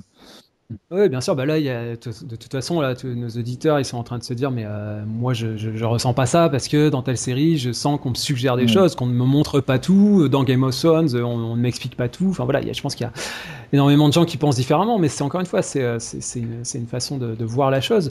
Et après, il y a aussi peut-être un rapport de la de l'usure aussi. Je pense qu'il y a tu disais par rapport à, à l'aurore, par exemple, effectivement, je pense qu'on a tous des comme ça des œuvres qui nous ont qui nous ont tellement marqué qu'on se dit bon effectivement qu'est-ce qu'on peut faire de si fort après ça euh, il y, y, a un goût comme ça qui se c'est vrai hein, chaque fois que chacun d'entre nous découvre comme ça un grand film qui euh, bah, qui, qui, qui, révèle des choses en lui, et on se dit, bah, effectivement, euh, peut-être que le plus grand western, c'est un tel, et qu'après, on n'en a plus jamais fait d'autres, bon, ou d'autres aussi bien. Moi, effectivement, il y a des, des œuvres comme ça qui font date. Euh, mais voilà, moi, je, suis un, plutôt de nature optimiste. Et je pense que on peut, on peut encore faire de grands films. Moi, je, encore une fois, je, continue d'en voir en salle régulièrement. Euh, je pense qu'il faut, euh, voilà, faut avoir cette curiosité, mais euh, encore une fois, il y, a, un regard de, l'instant présent qui est beaucoup plus dur aussi que, que, cette nostalgie qu'on peut avoir par rapport à, ces, Madeleines de Proust, hein, ces, ces, amours passés qu'on regarde toujours sont des, des, voilà des amours de vacances quoi hein, qu'on retient avec nostalgie. Et finalement euh, celui qu'on vit en ce moment bon il est un peu plus un peu plus barbant quoi. Mais je pense que voilà il faudra il faudra avoir un petit peu de recul par rapport à ça dans, dans, dans un certain temps. Euh, alors tu cites euh, tu cites Tarkovsky hein, qui est un cinéaste qui m'est qui m'est cher. Hein. aussi. tu dis voilà il est question avant tout pour Tarkovsky de sculpter le temps. Peut-être je pensais à un autre exemple de, de, de, grand, de, grand, cinéaste. Bergman, par exemple, a emprunté la forme euh, plus ou moins de la série, ou en tout cas de la télé, pour Fanny et Alexandre. Parce que justement, euh, est-ce qu'il pouvait pas aussi euh, se servir de ce médium pour sculpter le temps, pour reprendre cette expression? Parce que lui, on, on sent, bien qu'il voulait euh, voilà, dire plus de choses que ce que lui permettait euh, une heure et demie ou deux heures de film. Finalement, ce format-là euh, lui a permis de, de s'exprimer sur la longueur et de dire ce qu'il avait à dire en lui. aussi Bellatar avec Satan Tango aussi, qui est un film qui dure 9 heures et qui, qui était à la base conçu comme une série, tout à fait, effectivement. Effectivement, la, la, série peut permettre de, peut permettre de, dire aussi d'autres choses, hein, j'en ai conscience. Et encore une fois, il y a il y a, la durée n'est pas seulement, heureusement pas que facteur de, de et il y a aussi des, choses qui peuvent être exprimées, euh, mais qui sont pour moi de l'ordre plutôt du psychologique effectivement. Euh, je pense que je pense qu'un symbole, euh, un symbole en, deux plans peut, peut être brossé, alors qu'effectivement la psychologie d'un personnage pour être entre guillemets crédible nécessite du temps, donc de la durée. je pense que voilà, c'est deux choses. Après, voilà, je, pense que c'est aussi important effectivement de pouvoir brosser des, portraits euh, crédibles de, personnages. Mais c'est vrai que c'est pas moi ce que je vais chercher euh, dans l'art. C'est vrai que moi, c'est quelque chose qui m'intéresse beaucoup moins. voilà, d'où mon article. Mais je comprends tout à fait et je respecte qu'on puisse avoir envie de d'avoir des, psychologies de personnages qui, soient élaborées, qui soient. Mais pour moi, un personnage finalement importe peu. Pour, moi, c'est un symbole, c'est un archétype. Et voilà. en, tout, cas, dans le cinéma que j'aime. Mais Ouais, non, mais je pense que la chose, c'est que pour moi, la, série, ce n'est pas que du psychologique, c'est pas que des personnages qu'on va développer. Il y a aussi beaucoup d'autres choses. Tu parlais d'Utopia, bon, bah, on a, on a un bel exemple. Mm. Dans Breaking Bad, il y a énormément de choses qui passent par l'image, par le montage, mm. par le travail sonore, par euh, la, voilà, la temporalité, les rappels aussi, la narration, les flashbacks, les flash-forwards, etc., etc. Donc il y a tout un jeu comme ça qui s'instaure, qui, qui va pour moi au-delà de la de la, de la psychologie, comme tu dis, du, du, personnage. Ça, je pense que c'est, euh, ça fait partie du, du bagage, mais comme euh, je pense qu'il y avait aussi de la, de la psychologie chez Bergman, hein, euh, malgré tout, hein, qui dessinait des personnages. Bah, voilà qu'on avait on avait l'impression de, de, de, pénétrer hein, alors que voilà c'était peut-être aussi des archétypes bon tout ça voilà ça ça peut se, se discuter un, un, point qui me qui m'intéressait aussi c'est du coup est-ce que on, peut pas admettre qu'il y a aussi dans la série une, forme de maturation? C'est quand même une, forme qui existe depuis euh, plus d'un demi-siècle. Euh, je parlais du cinéma qui au début euh, était justement traité comme une forme mineure, une sous-culture, effectivement une forme, un sous-art, et qui finalement, au fil des décennies, a acquis ses, ses, lettres de noblesse, a été admis, a été adoubé. Euh, par, par, les passages, par les, le cinéma narratif de Griffiths, par Chaplin, enfin voilà, tout, ce cinéma-là, Murnau, etc. Euh, la série, elle peut aussi, on peut aussi lui accorder ce, crédit-là, que ce n'est plus la série. Euh, on peut pas avoir le même discours, je pense, sur la, série télé des premiers temps, la série des années, des années 50 que sur la série télé des années 2010. Il y a quand même, là, il y a 60 ans qui se sont écoulés. elle, a, elle, a, énormément grandi, mûri, elle s'est transformée. Il y a eu des migrations aussi de, formes, de genres. On parlait du, du soap opéra, du feuilleton qui a, qui, a infusé dans des, dans des séries comme, euh, comme Oz ou comme Les Sopranos. Donc, donc tout ça, finalement, ça, il y a aussi une maturité quand même dans la série. Là, c'est vrai que dans, dans, parfois dans ton, dans ton texte, on, a l'impression que euh, bah, on est resté au point de départ et que finalement tout ce temps-là n'a pas, n'a pas fait grandir la série. Ça reste une subculture. Euh, qui n'a pas su grandir. C'est un peu, c'est un peu difficile à accepter ça quand même. Je comprends tout à fait. Et encore une fois, euh, à la, base, mon article était, surtout sur Game of Thrones, mais c'est vrai que du coup, j'ai un peu élargi. Le, voilà, j'ai fait comme, comme, si la série était une sorte d'entité euh, globale. voilà, comme, comme je te dis, l'article était volontairement un peu à charge. C'était plus, il y avait plus un côté un peu pamphlétaire, avec, avec, avec quand même derrière une, analyse, hein, je pense, j'espère. Mais, euh, mais, il y avait un côté un peu pamphlétaire, que j'assume complètement d'ailleurs attirait les, les foudres. Euh, voilà, mais, euh, mais évidemment, les, euh, la, la, série a évolué et, et heureusement. Euh, après, c'est pas forcément une émission qui m'intéresse moi. Par exemple, on, on, on m'a conseillé une série dont j'ai oublié le nom d'ailleurs, que j'ai commencé à regarder, que j'ai trouvé également lourd, c'est Mister Robot. J'ai trouvé lourdissime, mm par exemple. Et je trouve justement que, que la série, pour, pour, un, pour, un, sujet aussi moderne, je, je, je qu'elle était presque ringarde en fait. J'ai l'impression de devoir une sorte de fight club euh, euh raté, enfin et, même euh, même du pré fight club. Enfin, je, trouvais que, que, la série n'avait pas du tout justement à, à, à, à, à son temps en fait. Très bizarrement, j'ai trouvé, trouvé, cette série ringarde. Voilà, bon après je, je suis toujours voilà, je, suis toujours curieux heureusement. Donc dès qu'on me conseille une, je la regarde. Enfin, au moins le pilote en tout cas, parce que parce que finalement j'ai envie aussi de m'intéresser. Je, reste curieux, donc euh, voilà, c'est quelque chose qui me qui me fascine aussi, sinon j'en parlerai pas dans tous les cas. Ah, c'est intéressant parce que Mister Robot, pour le coup, euh, c'est quand même une série qui est hyper, euh, hyper contemporaine parce qu'on est vraiment dans l'actualité très chaude euh, des, des, scandales qui ont pu émerger. On nous parle de de, de, de, Bill Cosby, par exemple. Donc, il y a une hyper réactivité par rapport et que permet la télévision et que ne permet pas forcément le cinéma, qui est cette, cette emprise du, du réel sur, le, sur la narration. C'est pourquoi, pourquoi, pourquoi j'en entendais, beaucoup, mais j'ai trouvé ça justement tellement souligné, euh, tellement lourd, tellement euh, raconté de façon euh, complètement pachydermique que du coup ça m'a vraiment fui des yeux, quoi, si je puis dire. Alors, d'autres extraits hein, pour, pour, pour continuer. Tu parles de, d'honnêtes divertissements qui ne servaient qu'à tuer le temps et se targuer d'être oubliés sitôt vus. Euh, donc c'est, aussi pour ça que je parlais d'une forme d'évolution dans la mmh. série, parce que là, ça c'est un discours euh, qui me paraît aussi un petit peu passéiste dans le, voilà cette série encore une fois de, de pur divertissement de, de qui s'adresse à la ménagère qui, qui doit tuer le temps pendant qu'elle fait son repassage. Bon c'est une, un peu une image un petit peu euh, empruntée maintenant parce que je pense que ça a quand même évolué un petit peu de ce, de, de, à ce niveau-là. Euh, un autre passage tu parles de narration quasi apathique qui permettra aux esprits les plus lents d'y adhérer sans effort Bon là encore une mm. fois c'est un petit peu euh, c'est un petit peu agressif comme discours parce que mais en tout cas c'est vraiment ce que je pense de Game of Thrones. Je, je, trouve que c'est vraiment une succession de, de, de, dialogues où on te, on te, raconte des choses qui, qui pourraient être racontées en, en, deux secondes et, euh, et, moi ça me ça, ça, a vraiment le don de m'agacer euh, qu'on prenne autant de temps à, enfin, à souligner des évidences. Enfin, je trouve ça vraiment apathique pour le coup.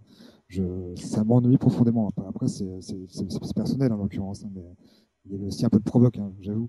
Mais c'est vrai que le, Et du coup, est-ce que c'est un, est-ce qu'on est dans un esprit de, clivage entre des, on va dire des esprits plus lents, comme, tu le dis, et des esprits plus euh, plus acérés? Est-ce qu'il faut, euh, est-ce qu'il faut euh, bah, segmenter le public entre entre plusieurs types, des, gens qui sont. C'est pas ce que je voulais dire. En, l'occurrence, ce que je veux dire, c'est que je, pense, je pense qu'il y a des gens qui, qui, trouvent vraiment un plaisir aussi au côté, voilà, au côté, comment dire au côté dialogue. Mais c'est vrai, que moi, moi je n'ai mhm. pas la patience. C'est peut-être moi qui suis. Euh, mais moi, moi, j'ai pas la patience d'écouter des personnages fictifs, euh, pas parler de. Euh, pas parler pendant des heures. Moi, j'ai, enfin voilà, il y a quelque chose, quelque chose, quelque chose qui m'échappe en fait dans cette espèce de de, de, de prééminence de la fiction. En fait, moi, ma, ma situation d'incrédulité en fait ne se n'arrive pas à se faire si quand je vois des personnages guindés euh, rester leur tête avec un sérieux en plus complètement surréaliste. Enfin, il y a quelque chose qui m'échappe là-dedans. En fait. Mais vraiment, je pense que c'est, pour le coup, c'est, c'est quelque chose de, mhm. personnel. Hein. Je sais pas. Je pense que je suis peut-être handicapé hein, par rapport à la série. J'ai peut-être. Ah, j'irai pas, je me permettrai pas, mais c'est vrai que si on prend le, le, rapport, c'est vrai que ça c'est aussi un reproche qui a souvent été fait à la série, de parler, de parler, de parler. Le, le rapport discursif est, très souvent été mis en avant. Hein. C'était la, la, la, la, télévision, c'était voilà une forme de radio qui servait de, de, de, musique de fond pour, pour faire son repassage. Hein, si je reprends cette, cette image-là. C'est euh, souvent comme des, des, gros plans sur, sur, des gens qui parlent. C'est comme ça, ça même, même encore maintenant je trouve que beaucoup de séries, ce sont des gros plans sur des gens qui parlent. Quoi. Je, je... Mais on est d'accord que la, les moyens de, de, visionnage se sont quand même euh, largement améliorés et que les écrans se sont élargis, que dans Breaking Bad on tente des, des, très gros, des plans très larges, pardon, euh, que dans Game of Thrones on, on, tente aussi énormément de, de, travail sur les échelles de plans, qu'on n'est pas forcément sur le gros plan de visage qui doit servir de à présenter l'animateur du JT à la télé. Quoi. On est quand même un petit peu sorti de ce rapport-là. Pour Game of Thrones, je sais pas, j'ai dû voir le mauvais épisode. ouais, il faudra en regarder d'autres. des, épisodes de Breaking Bad où il y a vraiment des, éléments de mise qui sont vraiment intéressants, des, comme tu dis, des rapports d'échelle de plan, aussi dans Utopia, où c'est vraiment très bien géré, justement, le, côté, le scope est très bien géré. Donc évidemment, heureusement qu'il y, a des séries qui, qui, qui, font des, choses formelles, qui font des recherches formelles, évidemment, je, je, je le conçois et je l'entends. par, rapport, par rapport au discours, euh, autre remarque, le, le cinéma muet dont on parlait, euh, bah justement, il n'arrêtait pas de parler. Sauf que effectivement, on l'entendait pas. Mais euh, énormément de films muets qu'on revoit aujourd'hui, ce sont des personnages qui parlent et qui parlent et qui parlent et qui parlent. ça n'arrête pas. C'est-à-dire que les cartons qu'on nous montre, ce sont c'est un dixième ou un vingtième de ce qui de ce qui s'exprime à l'écran. Euh, mais c'est un cinéma hyper parlant, paradoxalement. pas, forcément les meilleurs films muets, effectivement, mais en tout cas, c'est vrai qu'il y a beaucoup de films, notamment de, comédie. Ah, c'est vrai que l'aurore, l'aurore, c'est un petit peu un contre-exemple parce qu'il est, il était plus dans une, euh, dans une, euh, une démarche inverse qui était de, de faire passer le moins de cartons possible et de, faire passer par l'image euh, ce, qui, ce qui pouvait être dit euh, plutôt que par, par le texte. Mais, euh, c'est vrai que la parole a été très présente. un autre exemple bah, entre, entre les deux, entre le muet aujourd'hui, Bergman, c'est aussi un cinéma très très bavard, hein, très très très parlant. Tarkovsky hein. aussi, hein, Tarkovsky que, que j'adore, ça, ça, parle tout le temps. Hein. donc ça, n'empêche pas effectivement Tarkovsky arrive à maintenir l'attention avec parfois des dialogues qui, qui frisent parfois le justement le pédantisme l'intellectualisme euh, à outrance, mais euh, c'est traversé de, de, de, de telles subjugances, si je puis dire, formelles, que du coup on lui pardonne. Quoi. Alors peut-être du coup le j'avais noté sur ma petite feuille ce que ce que j'appelle ce que j'appellerais le piège Game of Thrones. Je m'explique. C'est-à-dire que pour moi, Game of Thrones, c'est vraiment la série euh, bah, justement piégeuse à analyser parce que euh, il y a tout un phénomène euh, médiatique et culturel autour qui fait que on a l'impression que c'est le blockbuster, c'est la série qu'il faut adorer. Mmh. la série à gros effets, la série popcorn, enfin voilà tous les superlatifs, la série à grosse audience qu'il faut regarder, les alertes spoilers, etc., etc. Et du coup, pour moi, euh, je pense qu'il faut vraiment faire très attention, à, et en tout cas c'est ce qu'on essaie de faire dans, ce podcast quand on parle de cette série, c'est de dissocier euh, tout ce discours euh, un peu inter, intertextuel, un peu tout ce qu'il y a autour de la série et la série elle-même. Pour moi, il faut vraiment faire attention à ça parce que sont vraiment deux choses différentes. Et je pense qu'il faut, euh, il faut bien analyser la série sans se laisser parasiter. Enfin, moi, c'est vraiment ce que je m'efforce de faire, de pas me laisser influencer, parasiter par tout ce qui a été dit autour, qui fait qu'il faut penser ceci ou cela. Moi, je, je juge sur pièce, euh, je juge la série en la voyant et pas, en, pas parce qu'on m'a dit qu'un tel euh, avait fait ceci ou cela. Donc ça, ça c'est une chose. Et du coup, je pense qu'on peut en parler parce que comme tu me dis qu'effectivement ton texte était principalement centré, centré là-dessus à la base, voilà. Euh, alors, tu, tu, tu, dis comment les ménagères qui baillent à la lecture du Seigneur des Anneaux peuvent-elles se passionner pour Game of Thrones, c'est-à-dire pour 60 heures d'immersion dans un univers d'héroïque fantasy? C'est que Game of Thrones, à l'instar de toutes les séries, évacue le temps du mythe pour celui de psychologique. Donc, on en revient à cette notion psychologique. Aucun souffle, aucun souffle épique dans ces épisodes qui ressemblent à de longues bandes annonces, pas l'ombre d'une action iconique. Alors, moi, je retiens deux termes là-dedans. Bon, ménagère, je l'ai déjà dit, mais je pense que ça, euh, il est plus très employé ce terme aujourd'hui. À la limite, on pourrait parler de, mère au foyer, je sais pas, ou de, euh, je ne sais pas, je sais pas quel terme serait l'équivalent, mais c'est un terme un petit peu, un petit peu, des, un petit peu démodé, un petit peu dépassé. Et alors, tu parles de d'épisodes qui ressemblent à de longues bandes annonces. moi, ça m'a interloqué ça parce que pour moi, la, justement, la, bande annonce, c'est un, concentré, un condensé euh, de scènes euh, hyper cut, très très explosive avec plein d'effets spéciaux. Euh, c'est vraiment la, la bande-annonce typique de gros films blockbuster qui va te donner envie d'aller voir le film. Et au final, bon bah ça te dit pas grand-chose si ce n'est que ça va ça va dégommer. Game of Thrones, bah, tel que tu me le décris, c'est un peu l'inverse. c'est pas du tout la grosse bande-annonce explosive. La bande-annonce, il y a longue en fait. Je pensais surtout à longue. Ça, en fait, ça ressemble à des, espèces de, de presque de, de, chute, de rush, en fait, je trouve, euh, où on voit des gens parler. en fait, on, je trouve qu'on attend constamment que quelque chose se passe il, ne se passe jamais rien, sauf, à la fin d'un épisode, justement, comme je disais tout à l'heure.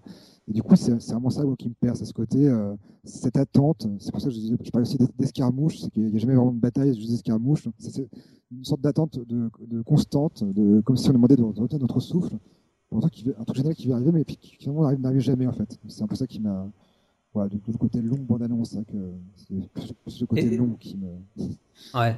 D'accord, mais du coup, si euh, s'il n'y avait pas cette, euh, cette caractéristique, effectivement, euh, et je pense qu'on peut, on peut le dire, c'est une série qui, qui s'intéresse plus à, à l'avant et à l'après qu'au pendant. Mmh. Hein, je pense que c'est une vérité si euh, cette série tombait dans, l'extrême inverse, c'est-à-dire que si elle, euh, elle, montrait le pendant et qu'elle s'intéressait peu à ce qui se faisait avant et après, si elle montrait tout le temps les scènes de bataille, les combats, etc., est-ce qu'on tomberait pas justement dans le, classique blockbuster américain, cette espèce de culture pop dont tu parles et qui est mainstream Je pense qu'une bonne œuvre, justement, c'est ménager les deux, justement. Je pense qu'une bonne œuvre euh, mélange parfaitement les deux. Voilà, justement mais il y, a, aussi les deux dans Game of Thrones. Il y a aussi des scènes de, la bataille de la Nera, il y a la marche de la honte, il y a des scènes des personnages principaux qui meurent, donc il y a des, tas de rebondissements. la série est très vaste, explore un monde hyper large. Donc tout, ça, c'est dedans, mais euh, c'est pas à chaque instant de, l'explosif. Je t'avoue que je suis, loin d'avoir tout vu, hein, au contraire. Donc euh, c'est aussi une impression par rapport à des épisodes que j'ai vus et qui m'ont laissé vraiment cette impression de, de voir quasiment. Euh, du Camelot en fait, tu vois, ou du euh, Chevalier de Pardaillec, pour ceux qui connaissent ce clip des, enfin, le, sketch des inconnus. Mais euh, voilà, vraiment ce côté presque théâtre filmé, euh, hyper guindé, qui, moi me, perd vraiment très vite en fait. Mais du coup, je, je, reviens à ça, je comprends pas bien le, le rapprochement avec la sous-culture. C'est-à-dire que si on lui reproche ça, c'est qu'on lui reproche d'être une forme de sous-culture, enfin d'avoir les attraits de la, de la sous-culture, c'est-à-dire de ne pas être dans le mainstream, de faire justement autrement que le blockbuster. par exemple, prenons le, le, dernier Seigneur des Anneaux, non, le dernier Hobbit, pardon, qui a fait, qui a fait Peter Jackson où là, bah, justement, lui est tombé dans les travers de la grosse scène. exactement, qui est, vraiment. Et je pense que Game of Thrones, c'est l'anti, c'est l'anti ce dernier Hobbit, alors que les, premiers, les, Seigneurs des Anneaux étaient très intéressants.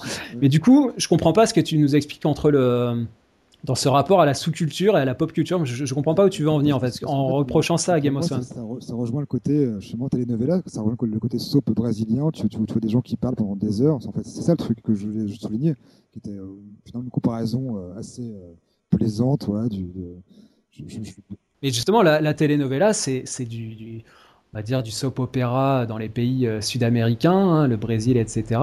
Euh, ça, c'est pas de la sous-culture. Pour le coup, c'est de la culture très populaire, hein, très, euh, très pop. Ah, c'est de la culture de masse. Fois, effectivement, il faudrait revenir sur la terminologie entre sous-culture, culture pop, mais voilà. Mhm. Culture bourgeoise, enfin le l'art bourgeois, etc. Donc tout ça, c'est effectivement c'est des, des, termes euh, alors peut-être sur la, j'avais noté aussi sur la sur la mise en scène, parce qu'effectivement, euh, bon bah, tu as étudié le cinéma, moi aussi, c'est des, choses qui nous intéressent beaucoup et, euh, et moi je suis très sensible à, bah, à l'approche esthétique, à la, la, le rapport à la mise en scène, que ce soit au cinéma ou dans la série. C'est pour ça que je trouve que la confrontation entre les deux est, est très intéressante. Alors tu dis, euh, la série est le, est le lieu du rien, la pulsion scopique s'y réduit à un hors-champ constant. Qui voit-on au juste? Plan fixe, contre-champ gros plan sur des personnages annonnant leur texte avec un sérieux impayable, c'est ce que tu nous disais, soit à peu près le degré zéro de la mise en scène. Alors, du coup, je me suis amusé juste à, revoir les premières secondes du, pilote de Game of Thrones pour, tester, voir effectivement si ça se matérialisait. J'ai lancé l'épisode. Et euh, bah, moi, ce que j'ai vu, c'est. On commence par un léger travelling arrière. Il y a la, la grille qui se lève. Donc, Déjà, on est sur un plan euh, pas tout à fait fixe, un léger travelling, euh, un plan qui vire au noir, parce qu'à un moment, la grille euh, envahit complètement l'écran, et puis ensuite, elle découvre les personnages qui, qui apparaissent à l'écran, qui vont sortir, qui vont franchir le mur. et puis ensuite, donc, on a une alternance, on a des plans moyens sur ces trois personnages, on a des plans plus rapprochés, où on, on une espèce de portrait comme ça, l'un après l'autre, on, nous fait, on nous montre les trois personnages, et puis ensuite, on a des plans très très larges euh, notamment donc quand on franchit le mur, où là on est dans une espèce d'échelle absolument, euh, bah, pour le coup, anti-télévision à l'ancienne, c'est-à-dire qu'on a un plan très très très large du mur euh, sous la neige, qui est un plan très bah, très impressionnant. et puis on a finalement au champ contre champ classique dont, dont, tu parles, on a plutôt un champ et hors champ, c'est-à-dire qu'on a le champ d'abord avec les personnages qui sont de l'autre côté de la grille, euh, qui sont euh, de l'autre côté du mur, du côté protégé, et ensuite on a le, le hors champ. Euh, qui apparaît justement à l'écran, donc qui fait contre-champ. Mmh. Bon, voilà, je rentre un peu dans des détails techniques, mais tout ça pour dire que cette, cette grammaire là que tu bah, que tu réduis quand même à, à, peu de choses, hein, finalement, plan fixe, contre-champ, gros plan, c'est il suffit de lancer un épisode et les premières secondes de Game of Thrones ou de Breaking Bad ou de énormément de séries, hein, je pourrais en citer 50, mais c'est pas le, but du jeu ici. On est quand même au-delà de cette grammaire simpliste qui là encore euh, remonte peut-être aux années 50, euh, 60, on va dire, même 70, ça a commencé déjà à évoluer. Je me souviens effectivement de, ce que tu dis, du pilote, que j'avais justement trouvé plutôt bon en l'occurrence. Et j'avais été d'autant plus déçu par, tout ce qui se passe après, où finalement j'avais trouvé que ça se résumait à beaucoup de beaucoup de contre champ. Je trouvais que les mises en scène étaient vraiment, vraiment réduites à, peu de choses. Après, je te dis, je suis loin d'avoir tout vu. Et encore une fois, c'était euh, plus un article réactif qu'un article vraiment. Euh, mais euh, voilà, mais, c'est vrai que dans, sa forme, disons que, que, la série me paraît quand même tenue au dialogue plus que le cinéma en tout cas pour sûr. Et du coup, la mise en scène est, quand même beaucoup plus soumise au dialogue qu'elle ne l'est au cinéma. Ça, je pense qu'on est d'accord là-dessus dans tous les cas. Je sais pas si c'est un, si un rapport de soumission. Euh, c'est très compliqué. Une, une, une charte esthétique, euh, je pense qu'il faut la contextualiser, il faut la, il faut l'analyser dans son, dans ce qu'elle veut dire, dans ce qu'elle nous dit des, des, des, personnages, des relations entre les personnages, des, des, rebondissements, etc. il faudrait interroger là des, des, fans de Game of Thrones. Je pense qu'ils ont plein d'images qui viennent en tête. Enfin, moi, si on m'interroge sur on me dit euh, Game of Thrones, bah, bing, j'ai 15 euh, images qui me viennent en tête, des plans, euh, des, plans, des mises en scène, des plans impressionnants, des échelles de plans justement. Une dernière question sur la, sur la mise en scène. Tu dis, euh, euh, je pensais toujours à, propos de Game of Thrones, la série ne connaît pas le montage, l'action est délayée à l'infini et le temps qui nous est donné à voir est un temps nu, grossier, non travaillé. Là, il y a, encore une fois, il y a deux choses qui me frappent. Euh, la série ne connaît pas le montage. Euh, bon, là, je pense qu'encore une fois, on est dans la formule parce que, évidemment, bon, par définition, il y a du montage. et, et, et au-delà de ça, bah, peut-être que la, la série euh, contemporaine, là, pour élargir un petit peu euh, au-delà de Game of Thrones, c'est peut-être la, c'est peut-être la forme là de euh, fictive actuelle qui joue le plus avec le rapport au temps et le montage du temps, justement les jeux sur les les prolepses, les analepses, les flashbacks, les flash forward, le, le, temps alterné. par exemple. Ouais, par exemple, bien sûr. Mais il y, y, a des tas d'exemples de retour en arrière, de par exemple dans The Affair, on est à la fois on a plusieurs points de vue de différents personnages et en même temps on est dans un présent, euh, dans un passé, dans le futur. Enfin, voilà, ce que j'appelle en fait un temps, un romanesque. En fait, là, c'est des, techniques justement du roman que par exemple Stephen mhm. King euh, emploie à user jusqu'à la corde. Tu vois. Donc encore une fois, c'est un, un, temps romanesque et c'est pas forcément un temps, euh, je dirais. Euh, synergétique. Enfin, tu vois, c'est un peu différent pour moi. Tu vois, il y a, l'emploi d'un temps romanesque qui sert à raconter une histoire, qui sert encore une fois à brosser les personnages, du coup, tu vas employer plusieurs, subterfuges pour ça, comme tu as dit, Analepse, euh, Flash Forward, etc.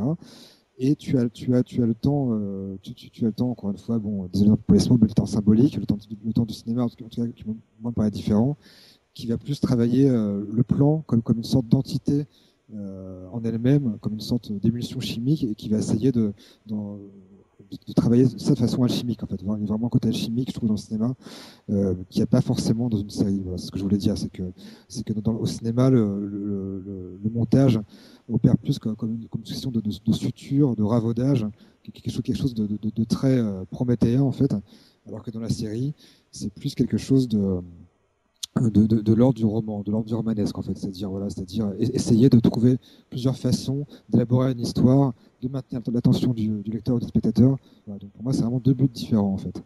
Je sais pas si tu vois ce que je veux dire. Enfin, je pense que oui. Ouais, non, mais je, je comprends, mais je, je partage pas évidemment, mais euh, je peux, je peux l'entendre. Euh, moi, je pense que, je pense que les, les, les formes sont, sont diverses, sont évolutives, sont variées. Je pense que dans, c'est-à-dire que moi, j'ai une vision un peu, un peu différente. C'est-à-dire que je le, j'ai une vision de, de, de, personnes qui aiment à la fois les séries et le cinéma. Et je pense que cette, cette dialectique-là, elle est, elle est passionnante parce que je pense qu'on peut trouver vraiment euh, sujet, euh, du grain à moudre entre les deux, effectivement, et qu'il y, y, a un dialogue qui s'instaure entre les deux. Et je pense que ça, c'est intéressant à, à, étudier. Et de toute façon, la, la série, euh, ne serait-ce que par ses moyens techniques, euh, bah, hérite du cinéma et en, un rapport de filiation entre les deux. Donc euh, faire vraiment une, une, une, séparation entre les deux, ça me paraît, euh, ça me paraît complexe. Même si effectivement dans le rapport au temps, on n'est pas dans le, on n'est pas dans le même, on n'est pas dans le même rapport et dans la, dans la, dans la fidélisation effectivement. Euh, euh bon voilà, en tout cas c'est, c'est intéressant d'avoir un, un, autre point de vue. Euh, et alors, justement pour finir, tu, tu, disais que effectivement tu as des réactions euh, des réactions assez, assez, assez, assez extrêmes et assez épidermiques. Peut-être, du coup, pour finir là-dessus, sur la, sur la forme, euh, ce, qui, est compliqué, hein, je pense, à, dans la réception de ce genre de texte, c'est que à l'écrit transparaît euh, un certain nombre de choses qui, qui, sont beaucoup plus pondérées et mesurées quand, quand on en discute tous les deux ensemble. C'est-à-dire que là, quand tu me parles de ce, de ce, que tu as voulu euh, exprimer, euh, et ben effectivement, c'est plus mesuré. Il y a des choses où effectivement tu as l'air d'expliquer de, que bon finalement tu aurais peut-être pu l'exprimer autrement ou c'est pas tout à fait ce que tu as voulu dire etc etc est-ce enfin, moi j'aime beaucoup euh, je sais pas lire du, du Léon Blois ou du Céline. C'est ça, ça qu'elle écrit. Je, suis bien loin d'eux hein, malheureusement mais c'est vrai que j'ai ce côté un peu euh, volontairement euh, pamphlétaire et provoque qui, peut agacer, je, le conçois complètement et c'était aussi voulu, hein, je le répète. Hein. Il y a aussi une part, il y a une part humoristique hein, qui n'a pas été. Euh, mais dès la première phrase, quand je parle de fin du monde à cause des séries, je pense que voilà, je pense que euh, quiconque lit cette phrase avec un peu d'attention saura que c'est euh, voilà, que c'est du second degré quoi. Ouais. Peut-être du coup euh, le caractériser plus, je pense, dans, dans, dans la forme, dans, dans, le texte, parce que là, on, effectivement, on s'en rend pas compte. Et du coup, euh, le, le risque, c'est un peu d'adopter la, la, la, tendance actuelle qui est un peu le discours euh, sommaire et assez catégorique, c'est la mode, euh, la mode Twitter, la mode réseaux sociaux. Finalement, beaucoup de choses se disent hors contexte, hors nuance, de manière péremptoire et solennelle. Et, et c'est pour ça que moi je pense que là, le fait d'en discuter à l'oral, en plus, ça permet d'instaurer un dialogue et de, de, mesurer les choses. L'écrit, ouais, voilà, je pense que l'écrit sarcastique et provocateur, c'est un exercice intéressant. Moi, je pense qu'il faut, il faut, il faut mettre ça aussi en place pour les séries, comme pour comme pour le foot, comme pour le cinéma, comme pour d'autres disciplines. Je pense que l'humour et la, la, provocation, mais sous, une forme dérisoire, c'est aussi très important parce qu'il faut prendre du recul et euh, ça permet aussi de voilà d'avancer des idées, de faire avancer le débat. Mais en tout cas, voilà, l'écrit, ça a vraiment cette limite-là, je pense. Enfin, moi, ça sera ma conclusion euh, que, euh, bah voilà, il faut, il faut, il faut à l'écrit soit marqué par la forme, le fait que la, causticité euh, soit mise en avant et peut-être mettre des signaux pour, euh, pour prévenir ses, lecteurs. Et puis, euh, peut-être, du coup, je, me permets un reproche, hein, c'est de d'être parti d'un fragment, d'un échantillon vers des généralités. Ça, c'est quand même très très ambitieux, mais très, ça peut paraître très insolent et très très mal reçu. Hein, ça, je, peux te le dire, parce que effectivement, euh, en plus, tu en parles, tu as un fond euh, voilà, de, connaissances sur le cinéma, etc. Je pense que c'est intéressant de. Et pour tous les gens qui, comme moi, euh, font des recherches et étudient la série télévisée en tant que. Bah, pas en tant que sous-culture pour le coup, mais en tant que, forme culturelle, voilà. Voilà, il y a beaucoup de gens qui travaillent là-dessus, qui font des recherches, qui essaient de creuser, qui, étudient l'histoire du genre, la migration des formes, mm. on l'a dit, les évolutions, etc. Donc effectivement, quand on, reçoit un texte comme ça ou ce, genre de tribune, je, prends ton exemple, mais il y, en a, y en a plein d'autres. Hein. Là, c'était vraiment un, cas parmi d'autres. Je parlais de, de Kaganski, euh, qui en était un, autre hein, sur, sur, les, sur les hein, qui avait fait ce genre de, de sortie. Euh, bon, voilà, c'est c'est pas évident à, à, recevoir et pour moi, si tu veux, il y a une forme de logique dans la, dans la réception qui découle de la, de la forme. C'est-à-dire que la, la provocation, qui en plus est accentuée par le titre, que pour le coup tu n'as pas choisi, amène forcément, enfin elle, elle, découle forcément euh, de, de, cette forme. Et la, réception est aussi épidermique par rapport à ce qui est, ce qui est dit dans un texte comme celui-ci. Je ne m'attendais pas à la base, mais, mais, mais, euh, ça, je, ne m'en plains pas. Enfin, au contraire, c'était aussi euh, c'est le but de, tout, tout écrit un peu pamphlétaire, c'est c'est d'attiser les braises, hein, c'est sûr. Hein. Il, y a, ce côté euh, que, j'assume complètement.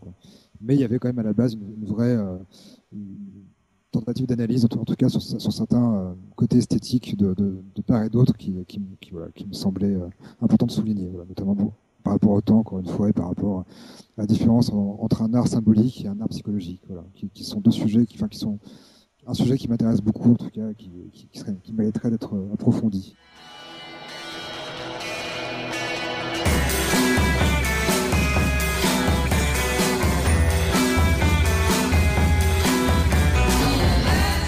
Merci à tous de nous avoir suivis dans ce podcast. Bah, merci beaucoup Marc en tout cas de voilà d'avoir accepté cette invitation et d'en discuter ensemble. Hein. Je pense que ça permet de bah, justement de faire avancer le débat hein, en tout cas. Euh, et d'avancer des idées. Merci beaucoup. Et puis nous, on se retrouve euh, sur le blog hein, des séries et des hommes. Bah, n'hésitez pas si vous avez des réactions, si vous voulez en discuter. On peut aussi se contacter sur la page Facebook ou le compte Twitter des séries et des hommes. Et moi, je vous dis donc à très bientôt pour continuer à parler de séries.